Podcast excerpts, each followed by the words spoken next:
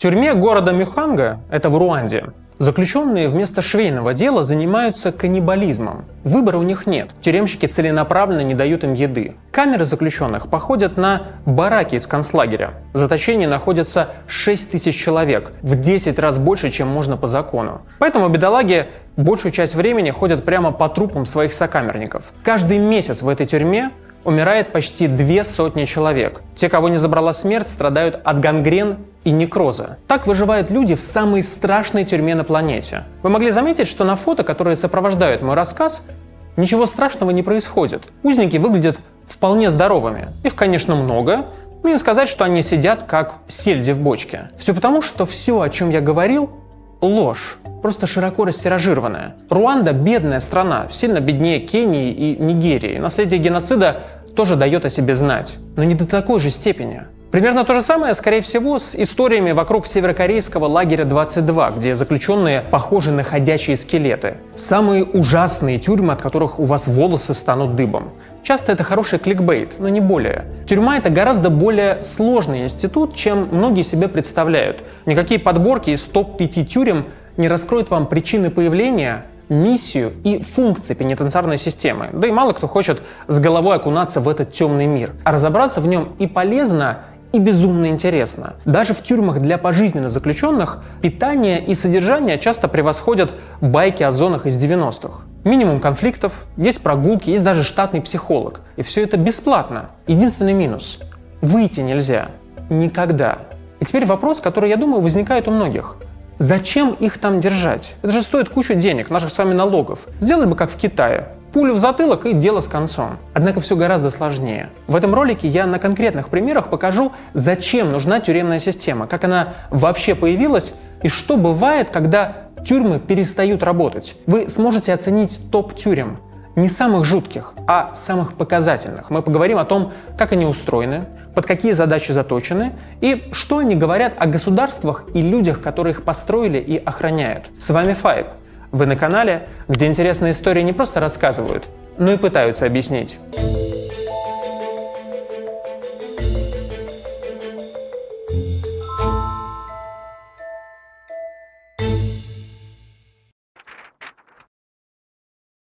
Вы идете по длинному светлому коридору. Точнее, вас под белые ручки ведут вооруженные охранники. Двое остались в начале коридора. Еще двоих видно вдалеке, ближе к концу. Коридор под землей. Зачем это нужно? Во-первых, чтобы вы не знали, в какой конкретно блок вас привели. Во-вторых, чтобы в тюремном заборе не было дыр. Шансы сбежать через единственный туннель стремятся к нулю. Пока вы пытаетесь сориентироваться, перед вами возникает массивная дверь из толстых металлических прутьев. Это уже третья на вашем пути. Впереди еще одна, ведущая в вашу секцию, и две при входе в камеру. Одна из дверей камеры сплошная, с небольшой прорезью. Через нее вы будете получать еду. Никаких походов в столовую, никаких прогулок с другими заключенными. Весточек с воли вы получать не будете. Из человеческого внимания только осмотр охранниками и раздача еды. Из контактов с внешним миром окошко шириной 10 сантиметров и радио или черно-белый телевизор. Но только если вы будете хорошо себя вести. Теперь вы узник тюрьмы ADX Florence, настоящей крепости у подножья скалистых гор в американском Колорадо. Чтобы сюда попасть, вам не хватит убийства или разбойного нападения. Вы персонаж исключительный и перевели вас сюда как раз из такой обычной тюрьмы. Вы попали сюда, потому что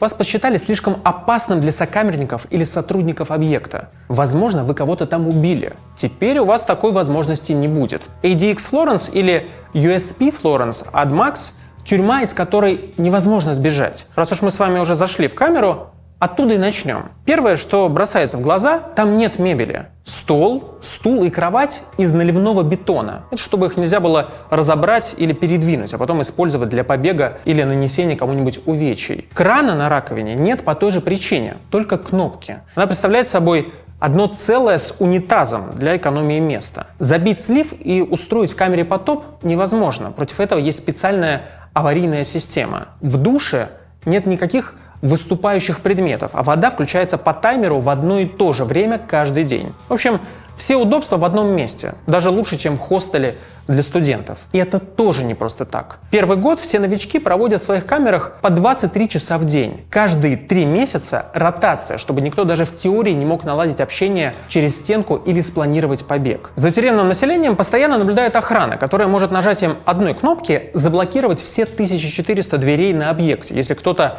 все-таки решится на побег. Даже двор для прогулок находится внутри здания. Это просто бетонная коробка, похожая на пустой бассейн. После года безукоризненного поведения узникам разрешают проводить там пару часов в день. Еще через три года особенно отличившимся позволяют обедать в общем зале и общаться с такими же вставшими на путь перевоспитания. Наконец, самые везучие после отсидки минимум в 7 лет могут рассчитывать не на выход на свободу, а на перевод в менее адское место. Сроки тут у большинства несколько пожизненных. Здесь обитают настоящие звезды преступного мира. И я не преувеличиваю. Их знают все. В отдельном, самом тщательно охраняемом блоке ADX Florence до недавнего времени сидели Унабомбер, Тед Качинский, и зачинщик теракта на бостонском марафоне Джахар Царнаев. А прямо сейчас там на бетонной кровати спит коротышка Эль Чапа. Просто посмотрите на него, когда его только туда привезли.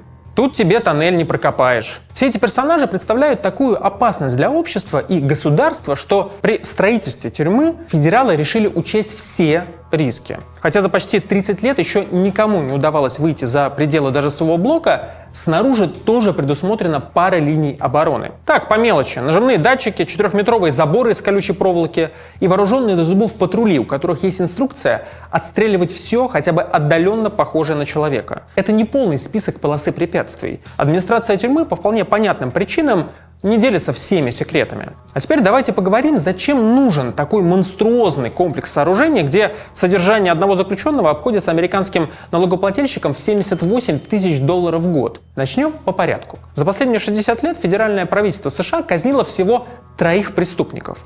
По штатам статистика другая, но здесь это не так важно. А важно то, что примерно за то же время было убито 26 сотрудников федеральной тюремной системы. Для государства это чувствительная статистика. Решить такую проблему традиционными методами довольно сложно. Посудите сами. На убийство сокамерников и охранников обычно идут самые жестокие преступники. Что с ними делать после такого? В тюрьму, что ли, сажать? Их сроки и так исчисляются сотнями лет, а сидят они в тюрьмах особого режима, или, как говорят в Штатах, максимальной надежности. Их условия содержания и так хуже некуда.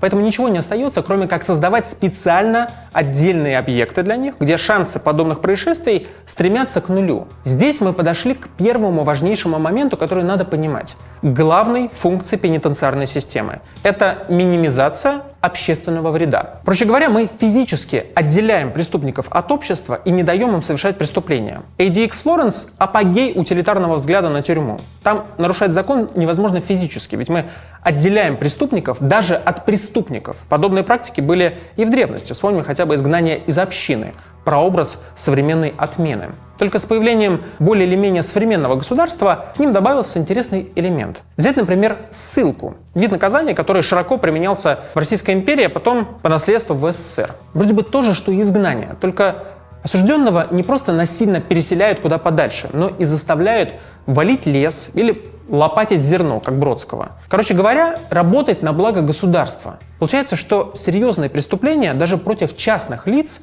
государственная машина воспринимает как вызов себе. Это кроется даже в семантике фразы, которую я уже произносил. Общественный вред. Современные политические системы управляют не отдельными людьми, а населением в целом. Эффективное управление становится главной целью, ведь благо для населения это благо для государства, тоже и с вредом. Как с таким огромным количеством народа можно кем-то управлять? Все просто. Достаточно взять людей под контроль. В одних заведениях их тела можно лечить, в других учить, а тюрьмы могут содержать одни тела, наиболее вредные, отдельно от других. В итоге вред населению, а значит и государству, будет минимизирован. Это примитивное объяснение понятия биовласти, которое ввел оборот французский философ Мишель Фуко. К нему мы еще вернемся. А пока пометим себе, что такая тюрьма, как ADX Florence, идеальный пример инструмента для физической изоляции тел, представляющих опасность для государства, от тел, которые могут принести ему пользу. Сдерживание главная, но не единственная функция тюрьмы. Иногда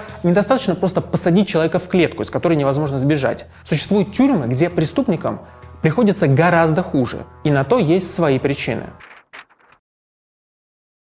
Тюрьма Диарбакыр в Турции выглядит неброско. Довольно стандартная планировка, из средств безопасности разве что заборчики и пара вышек. Заключенные тоже вполне рядовые. Расположена она в черте города вдалеке от популярных курортов, ближе к Сирии. Но эта тюрьма интересна другим тем, что происходило там в 80-е. Если коротко, то выйти из нее удавалось не всем. Дело не в пожизненных сроках или смертных приговорах. Считаем вместе. 299 человек погибли из-за антисанитарии и пыток, 14 в результате голодовок, еще 16 застрелили охранники при попытке побега, а 43 покончили с собой. Большая часть погибла в период с 80 по 84 год, когда Турцией правила военная хунта после очередного военного переворота. На гуманность тюремной системы хунте было, в общем-то, наплевать. Про хунту чуть позже. Пока давайте посмотрим, что говорят те, кому посчастливилось там выжить. Вот что вспоминал бывший мэр города Диарбакыр, которому пришлось провести в этом аду 11 лет. Когда новый заключенный попадал в тюрьму, начальник тюрьмы встречал его у входа поворачивался к охраннику и говорил, налейте-ка ему ванну и отведите потом в общую камеру. Это был ритуал. Почти 20 тюремщиков сначала избивали заключенного, а затем волокли обмякшее тело в ванную полную дерьма, где оставляли на несколько часов. На этом ритуале пытки узников не заканчивались. Еще один потом вспоминал, что хоть допросы с пристрастием были ужасными, они были лучше времени, которое заключенные проводили в камерах. Помните, как в видео про фейкового полицейского я рассказывал вам о Стэнфордском тюремном эксперименте? Сейчас дело не в том, опровергли его или нет, но важно, что там молодые парни, игравшие роль тюремщиков, заставляли своих менее удачливых сверстников раздеваться до гола, мочиться прямо в камере и все в таком духе. Так вот, это детские игры. Особо впечатлительных попрошу перемотать этот сегмент, потому что может стать не по себе. Неполный список зверств, которыми занимались охранники тюрьмы Дьярбакыр, включает лишение сна, воды, еды, изнуряющие тренировки при экстремальных температурах и купание в канализации. Это развлечение называли диска. Заключенным выдирали ногти и зубы, били током и при них же избивали их родственников. От них требовали отдавать честь немецкой овчарке, начальника тюрьмы, которая была натаскана откусывать гениталии заключенным. Тюрьма славилась равенством. Женщин там пытались с таким же пристрастием, как и мужчин. Согласитесь, Диарбакыр выглядит как полная противоположность ADX Florence. Если там стояла задача минимизировать вред, то тут его нужно было максимизировать. Кому и зачем были нужны такие жестокие пытки, которые приводили к регулярным смертям? Вернемся к хунте. Когда вы только встали во главе государства, ваша власть слаба, а легитимность хромает, особенно если вы получили ее в результате военного переворота, а не честных выборов. Сразу появляется много недовольных, которые между собой или во всеуслышание задаются вопросом, а по какому, собственно, праву вы тут распоряжаетесь. Вашей целью, если вы находитесь во власти, становится защита вашей власти от нападок этих самых недовольных. Всех не пересажаешь, тюрем не хватит, хотя уж где-где, а в Турции попытки были. Значит, нужно посадить 1% населения, но наказать его так, чтобы остальные 99 даже не думали идти вам наперекор. Это универсальное правило при любых режимах, не только при военной хунте. Если надо сделать так, чтобы люди не нарушали закон, последствия от антигосударственных и антиобщественных действий должны быть как минимум неприятными. Это вторая важнейшая функция тюрьмы наказания. В древности тюремными сроками не разменивались. Тут либо штраф, либо сразу казнь. Ну, еще око за око. Правда, штраф – это не средство предотвращения преступлений, а цена их совершения. С казнями сложнее. Тут нам снова помогает Фуко с его биовластью. Если банальное убийство преступника – это выражение власти суверена над отдельно взятым подданным, то тюрьма – это институт, где власть оказывается равномерно размазана и по заключенным, которые все как один побриты на лос и носят одинаковые робы, и по лицам, принимающим решения – их тут много. Тюрьма позволяет не выносить власть над человеком на всеобщее обозрение. Это скрыто за серыми стенами здания и за забором с колючей проволокой. И гораздо больше соответствует духу современного государства, где все решает бюрократия в кабинетах. Узников тюрьмы можно посчитать, разбить на удобные группы и сделать так, чтобы их наказание стало максимально полезным для государства. Вспомним предыдущую главу. Все делается ради пользы государства, а значит и для общества. И тут я возвращаюсь к тому, о чем говорил недавно. Самый простецкий взгляд на правосудие и пенитенциарную систему, в частности, ретрибутивизм. Проще говоря, мы наказываем преступника, потому что он заслуживает страдать. Око за око – самый понятный пример. Но сейчас принято придерживаться более прагматичного подхода, который скрывает непроизносимое слово консеквенциализм от английского consequence, когда в расчет идут последствия наказания. И даже тюрьма Дьярбакыр несмотря на всю средневековость пыток, следовала такому подходу. Когда слухи об ужасных пытках проникают в каждый дом, Никто в здравом уме не хочет туда попасть. То сидят по домам и помалкивают. Тут начинается настоящий батл. Что результативнее? Жестокость наказания или его неотвратимость? Выходит так, что оба фактора примерно одинаково важны. Только вот есть проблема. Потенциальный преступник вряд ли захочет кого-то грабить или убивать, если в полной мере осознает риск испытать на себе все то, о чем мы только что говорили. Но те немногие, которые все-таки попадут в тюрьму, уже не станут прежними. Суровые наказания, да и вообще скверные условия содержания лишают их человечности и десоциализируют. Иными словами, им почти невозможно будет после отсидки влиться обратно в общество. Отсюда высокий процент рецидивов в странах, где тюремные системы отсталые и переполнены ненужной бюрократией. В той же Турции, как минимум второе место в Европе. Кстати, о бюрократии. Тюрьма Диарбакыр сейчас не отличается от большинства других в Турции. Обычные камеры, охранники, никаких дискотек в канализации. Из-за трагической истории я уже с десяток лет планирую планируют закрыть, но не могут никак определиться, во что ее превратить. В музей, как часть бутырской тюрьмы, или в детский образовательный центр, чтобы детки сразу понимали, что будет, если начнешь спорить с дядями из военной хунты. Бумажная волокита настолько затягивает спор, что тюрьма продолжает работать, как ни в чем не бывало. А камеры, где когда-то пытали людей, до сих пор наполнены заключенными. Что у нас получается? Есть общественный порядок, который надо поддерживать изоляцией а есть потенциальная угроза, которую необходимо предотвращать наказаниями. А что будет, если сложить порядок, который трещит по швам и вот-вот развалится, с нечеловеческими условиями содержания? Получится тюрьмы Сальвадора. Пока большинство мировых лидеров стараются лишний раз не говорить о тюрьмах, молодой президент Сальвадора Наиб Букеле снимает о них рекламные ролики. Он ими гордится. Посмотрите, какую огромную тюрьму я построил, какие мощные там охранники, как жалко выглядят заключенные. В их глазах страх, они сидят на полу вплотную друг к другу в центре большого светлого зала. Это новый центр сдерживания терроризма в муниципалитете Тикалука, который открылся в начале этого года. Население этого сальвадорского муниципалитета 30 тысяч человек, а мега-тюрьма вмещает 40 тысяч пока она заполнена чуть больше, чем на 10%. Что же так рекламирует молодой президент? Это огромный комплекс зданий на территории 170 гектаров, чуть меньше, чем московский Арбат. Располагается он вдали от посторонних глаз. Даже системы подачи воды и электричества у него отдельные от муниципальных. Центр сдерживания терроризма, или ЦИКОТ, состоит из 8 блоков. По периметру забор под напряжением 15 тысяч вольт. На входе в каждый блок самый высокотехнологичный рентгеновский сканер, который только удалось найти в Сальвадоре. Такая же современная система видеонаблюдения. Внутри каждого блока несколько модулей на 80 коек. В каждом по два туалета и две раковины. Причем рассчитаны модули на 100 человек. В итоге получается, что на одного заключенного приходится 6 десятых квадратного метра площади. Матрасов в сальвадорской тюрьме не выдают. Захочешь умыться, сможешь сделать это только когда позволит охранник. В одиночных камерах ситуация чуть получше, есть хотя бы коммуникации. Только освещения там, как и окон, нет. Сидеть приходится в полной темноте почти 24 на 7. Зато вся остальная остальная территория залита светом. И модули, и здания снаружи, и территория. Все максимально стерильно, ярко и выбелено, как в больнице. Цикот сильно отличается от старых сальвадорских тюрем.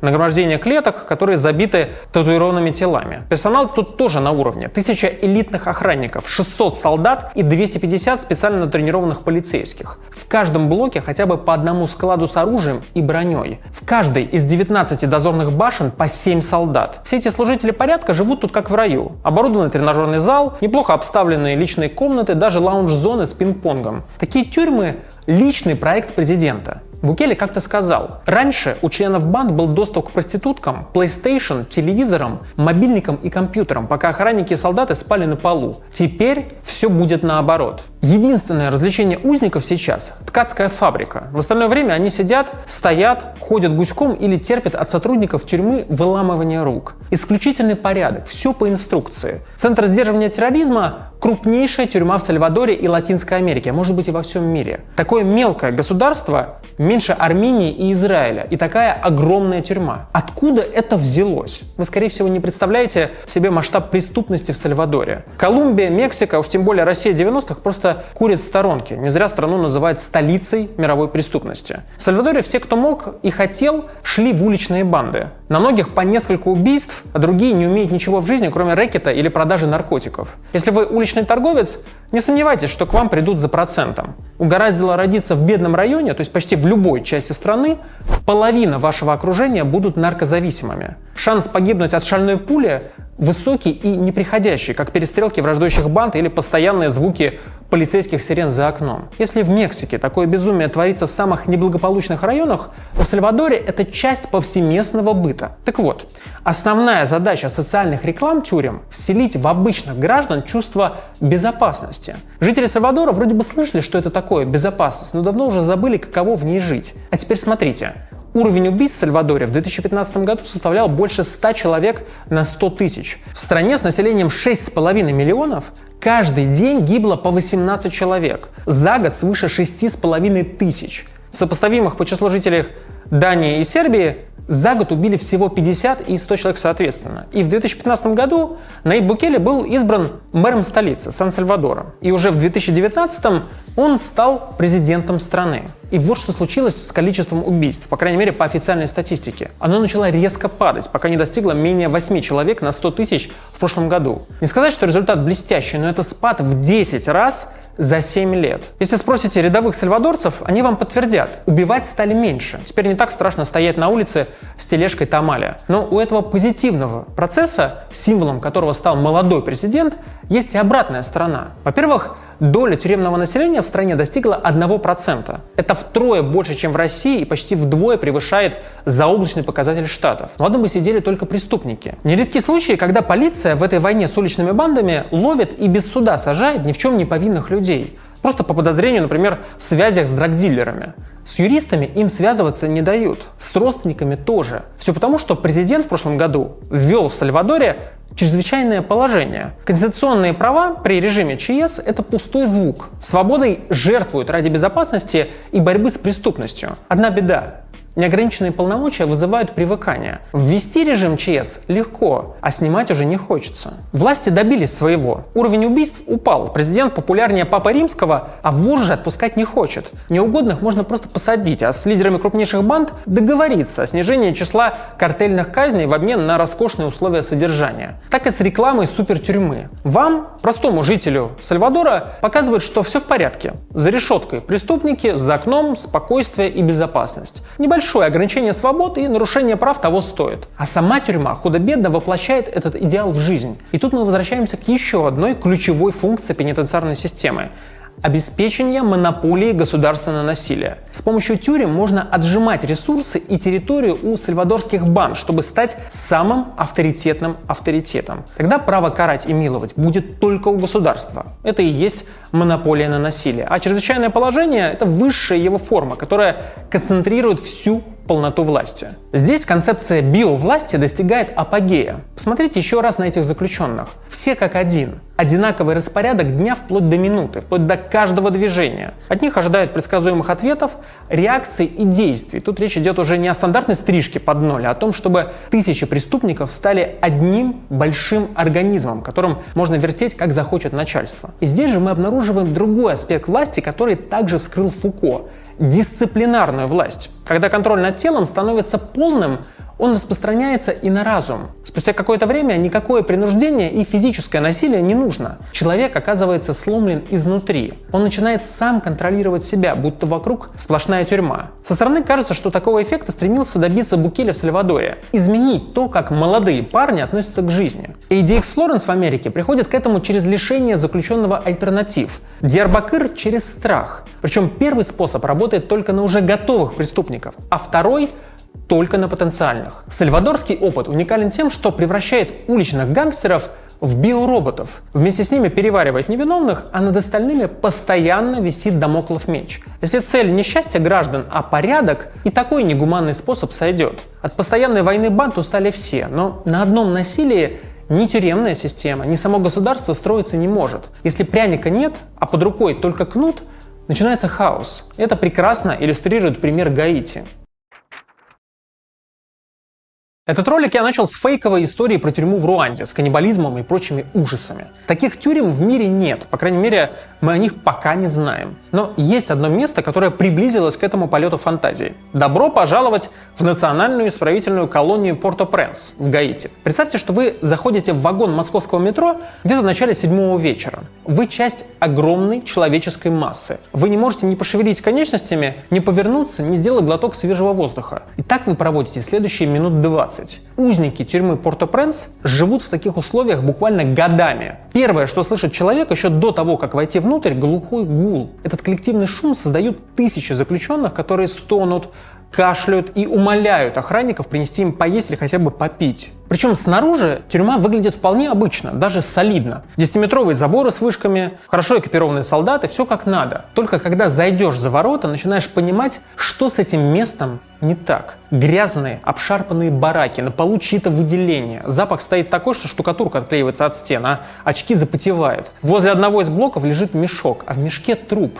А внутри самого блока лазарет пока еще живыми заключенными. Они выглядят как мумии и вряд ли долго протянут. Идем дальше к камерам. У больных из лазарета были хотя бы матрасы, чтобы на них спать. В камерах выбор небольшой. Голый пол или гамак. Иногда приходится спать стоя. Тоже навык из московского метро. В комплексе, рассчитанном на 800 человек, содержится 4000 заключенных. Получается, что и так небольшую площадь, где по нормам должен размещаться один человек, делит пятеро. В колонии Порто-Пренс есть собственная кухня, где одни заключенные готовят еду для других. Тюрьма подключена к водопроводу и электросети. Но вот проблема. Готовить на кухне практически нечего.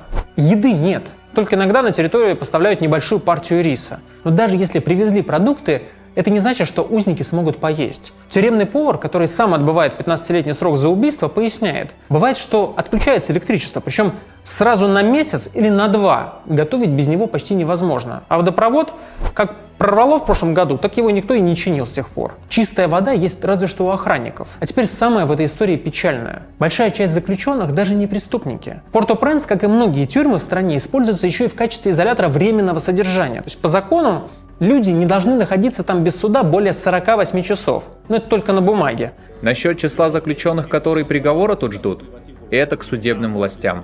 Мои полномочия на этом все. В отличие от сальвадорского выбеленного центра, Здесь у заключенных есть связь с внешним миром. Родственники и друзья приносят им еду и воду, а благотворительные организации пытаются лечить и поставлять витамины с пищевыми добавками. Правда, и это непросто. Местные банды блокируют дороги. За последние несколько месяцев в тюрьме Порто-Пренс погибло 20 человек. В прошлом году было хуже – 185 жертв. То есть смертность там составляла почти 5%. Как до этого дошло? Тут два основных фактора. Первый – это банальная стоимость содержания тюрьмы. Загибаем пальцы.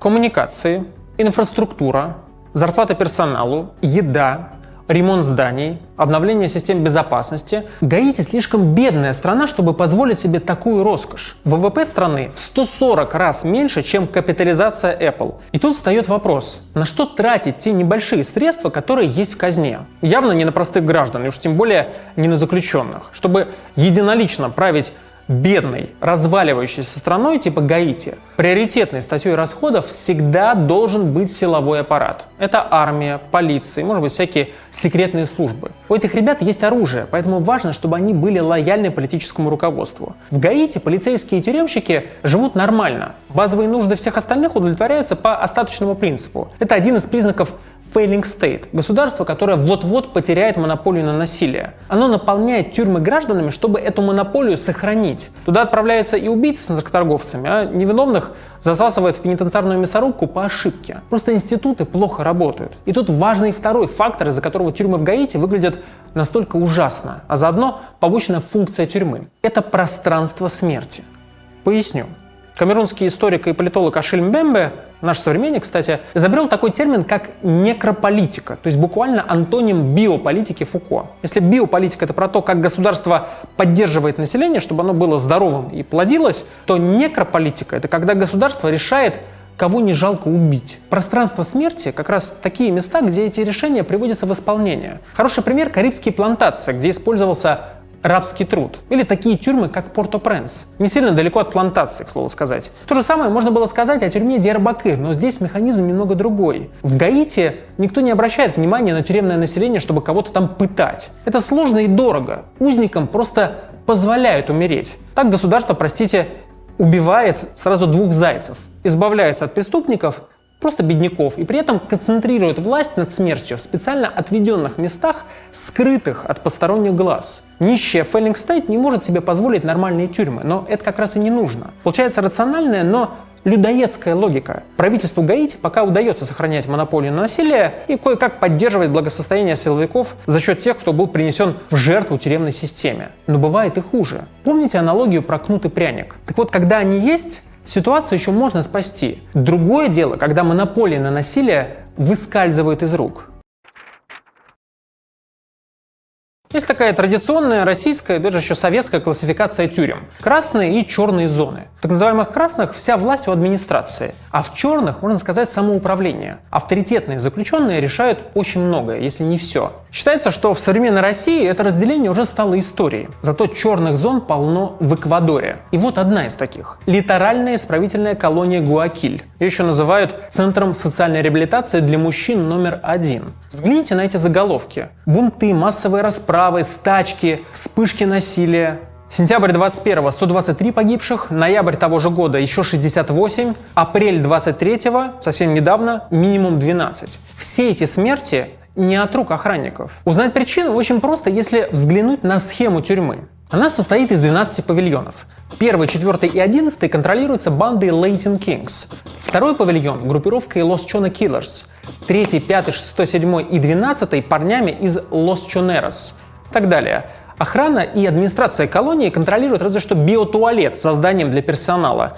Да и то вряд ли. Все эти мятежи и бунты возникают из-за конфликтов между авторитетами и бандитами из разных группировок. В их суть сейчас лезть не будем. Лучше давайте поймем, как Эквадор вообще докатился до жизни такой, что в местных тюрьмах преступники чувствуют себя увереннее, чем на воле. Оказывается, потерять контроль над собственными исправительными учреждениями очень просто. Вам надо собрать три ошибки.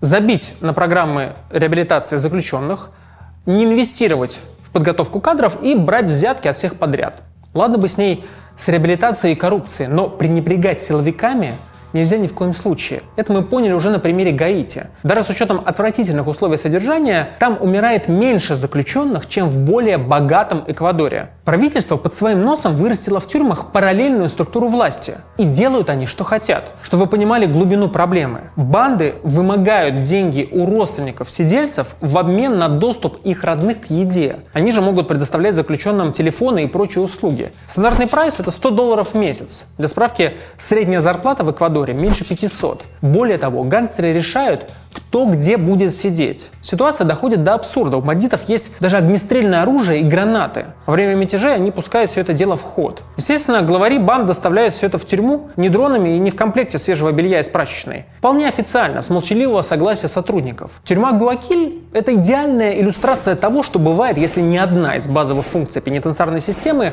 не выполняется. Изоляция преступников и охрана общественного порядка – полный провал. Если тюрьма находится под тотальным контролем преступников, для них она это всего лишь продолжение того, что они делали на воле. Такая вахта или скорее интенсив. Знакомишься, строишь нетворкинг и прокачиваешь навыки. Когда преступники покинут пределы колонии, порядка в обществе будет еще меньше, чем до их отсидки. Дальше. Запугивание наказанием, чтобы предотвратить преступление. Опять же, в этом плане тюрьма ничем не отличается от остального Эквадора. И там и там можно делать, что хочешь, грабить и убивать направо и налево. И члены банд это прекрасно знают. А все остальные граждане знают, что государство не гарантирует их безопасность ни в тюрьме, ни на воле. Погибнуть от шальной пули можно везде, поэтому и заточение за решеткой не так пугает. Затем у нас идет монополия на насилие. В этом плане эквадорские колонии, как сальвадорская тюрьма, только наоборот. В страхе живут все, кроме самых отъявленных злодеев. Государство теряет исключительное право применять насилие. Это могут делать все, у кого есть воля и сила. Наконец, пространство смерти как способ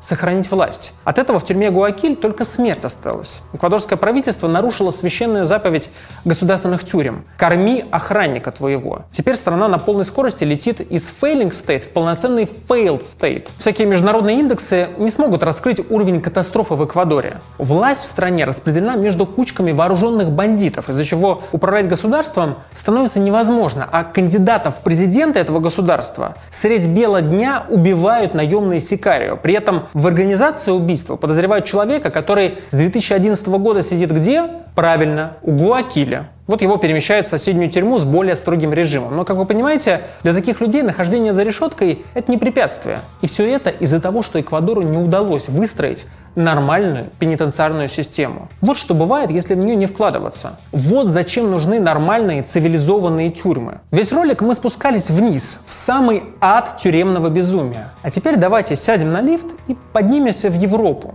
где мы посмотрим на места заключения, которые кажутся раем. Андерс Брейвик ни на секунду не сомневался в том, что делает. И до сих пор этот террорист не считает себя виновным. Ему дали 21 год заключения, и срок будут продлевать вплоть до его смерти. Но надо признать, что в тюрьме он живет получше многих наших соотечественников. Вообще в родной для террориста Норвегии тюрем немного, всего 58. И каждая в среднем рассчитана на 66 человек. Даже при этом местная тюремная система заполнена всего на 80%. Тюрьма Ила, где Брейвик отбывает свой де-факто пожизненный срок, вмещает 123 заключенных. В период оккупации нацистами она работала как концлагерь. Сейчас там содержатся самые опасные преступники не только Норвегии, но и Швеции. Сравнение с ADX Florence тюрьма не выдерживает. Хлипкие заборчики, обыкновенные кирпичные стены, в каждой камере по широкому окну. Вместо сотен охранников и военных с овчарками – психологи и социальные работники с лабрадорами. О том, как обставлены сами камеры, вы я думаю, наслышанное. Нормальная домашняя мебель, телевизор, холодильник, кое-где даже есть спортзалы. Преступники могут получать с воли личные вещи, от книг до музыкальных инструментов. Изнутри и снаружи это выглядит скорее как общежитие. В тюрьме Илла Брейвик живет как король. Для него специально оборудовали отдельное крыло и внутренний дворик, где он может гулять. Вместо тесной камеры настоящие трехкомнатные апартаменты. Спальня, кабинет и спортзал. Есть даже игровая приставка и компьютер, правда, без доступа в интернет. Брейвику приходится коротать время в одиночку, но ему доступны абсолютно все те же услуги, что и законопослушным норвежцам. Здравоохранение, образование, даже право голосовать у него есть. В 2015 году Брейвик поступил в университет Осло на политологию. Сочувствую коллегам-преподавателям, которым придется читать его эссе, но при всем при этом убийца считает, что условия ему устроили ужасные и не прекращает жаловаться адвокату, правительству Норвегии и в ЕСПЧ.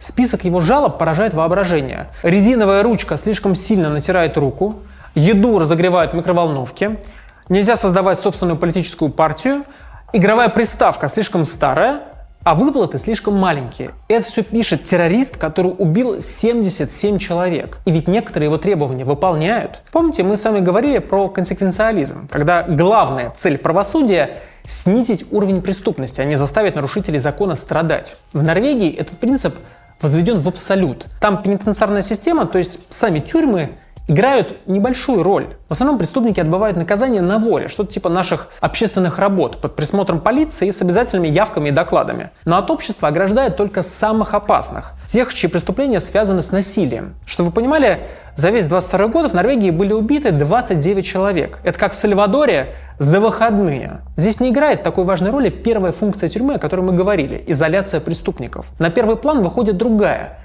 реабилитация. Нам очень хочется видеть, чтобы люди, которые заставили нас испытать боль, сами ее испытывали. Американский философ Роберт Нозик использовал такой термин, как кривая безразличия. Объясняю, как она работает. Предположим, кто-то украл у вас 100 рублей. Из-за этого ваше благосостояние снизилось. И суть кривой безразличия в том, что благосостояние может вновь вырасти, если пойманный вор компенсирует вам утрату. Скажем, он вернет вам 100 рублей и накинет за моральный ущерб. Тогда ваша кривая безразличия достигнет того же уровня, на котором она была еще до кражи. Проще говоря, вы теперь не расстраиваетесь из-за того, что вор у вас что-то украл, потому что ваше благосостояние осталось прежним. По-хорошему, суть тюрьмы именно в этом – восполнить благосостояние жертв и государства. Но в случае убийств, например, банальная компенсация не работает. Полностью вернуться к изначальной точке не получится, в лучшем случае на 70-80%. Для этого убийцу нужно казнить или пытать, но это все равно не искупит его вину в наших глазах. Око за око могло работать в общинах, но не в масштабе целого государства. В итоге получается, что в долгосроке общество несчастливо, а число преступников будет только расти. Если вас на несколько лет поместить в клетку, кормить баланды и периодически лупить, вы выйдете на волю сломанным человеком. Нормально жить вы уже не сможете. Останется один вариант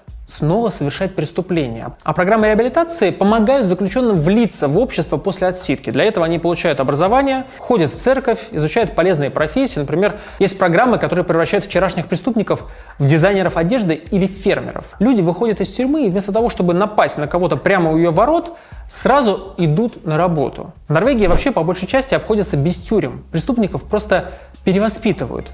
Поэтому там уровень рецидивов не превышает 20%. В США и России, для сравнения, 44% отсидевших возвращаются в тюрьму в течение года. Это еще и вопрос денег. Пока человек сидит в тюрьме, его содержит государство, а на свободе он сам платит ему налоги. К тому же в таких социальных государствах, как Норвегия, на каждого гражданина с самого рождения тратятся огромные бюджетные средства. Отправить такую ценную инвестицию на нары значит потерять деньги. Безусловно, на низкий уровень преступности в развитых странах влияют не только роскошные тюрьмы и мягкие наказания. Это важная составляющая социального климата. Стоит помнить, что даже такие системы иногда рождают неисправимых монстров типа Брейвика, и потом не могут их переварить. Вот только это громкие, но единичные случаи. Как правило, эффективные пенитенциарные системы заточены именно под реабилитацию. Конечно, они выполняют и другие функции, какую-никакую изоляцию, поддержание монополии на насилие и даже предотвращение преступлений. Хоть тюрьмы в Норвегии мягкие, но срок это всегда общественное порицание и потеря репутации, которой люди там дорожат. Фуко нашел бы, что сказать по этому поводу, но мы сохраним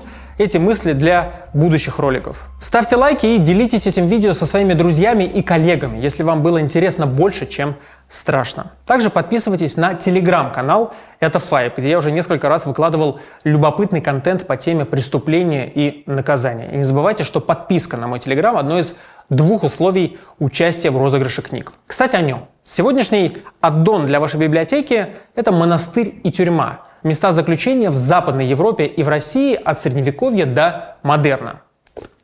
Раз в этом ролике мы лишь по вершкам касались истории тюрем, к ней можно прикоснуться с помощью вот этой книги. Там проводятся сразу три очень важных сравнения, которые вынесены в название. Между религиозными и светскими учреждениями, Восточной и Западной Европой, а также Средневековьем и современностью. Это целый сборник статей от российских, немецких и французских авторов. Самые разные взгляды на места лишения свободы, причины возникновения и пути развития. Текст академический, но читается легко. Чтобы заполучить эту работу, надо рассказать о самом необычном методе, которым вас наказывали в детстве. Не самым жестоком. Компромат на ваших родителей нам тут не нужен. А именно самым неординарным. Оставляйте свои истории, как всегда, под закрепленным комментарием. Автор самой яркой и получит эту книгу. А с вами был Файп. Новое видео уже совсем скоро. Пока!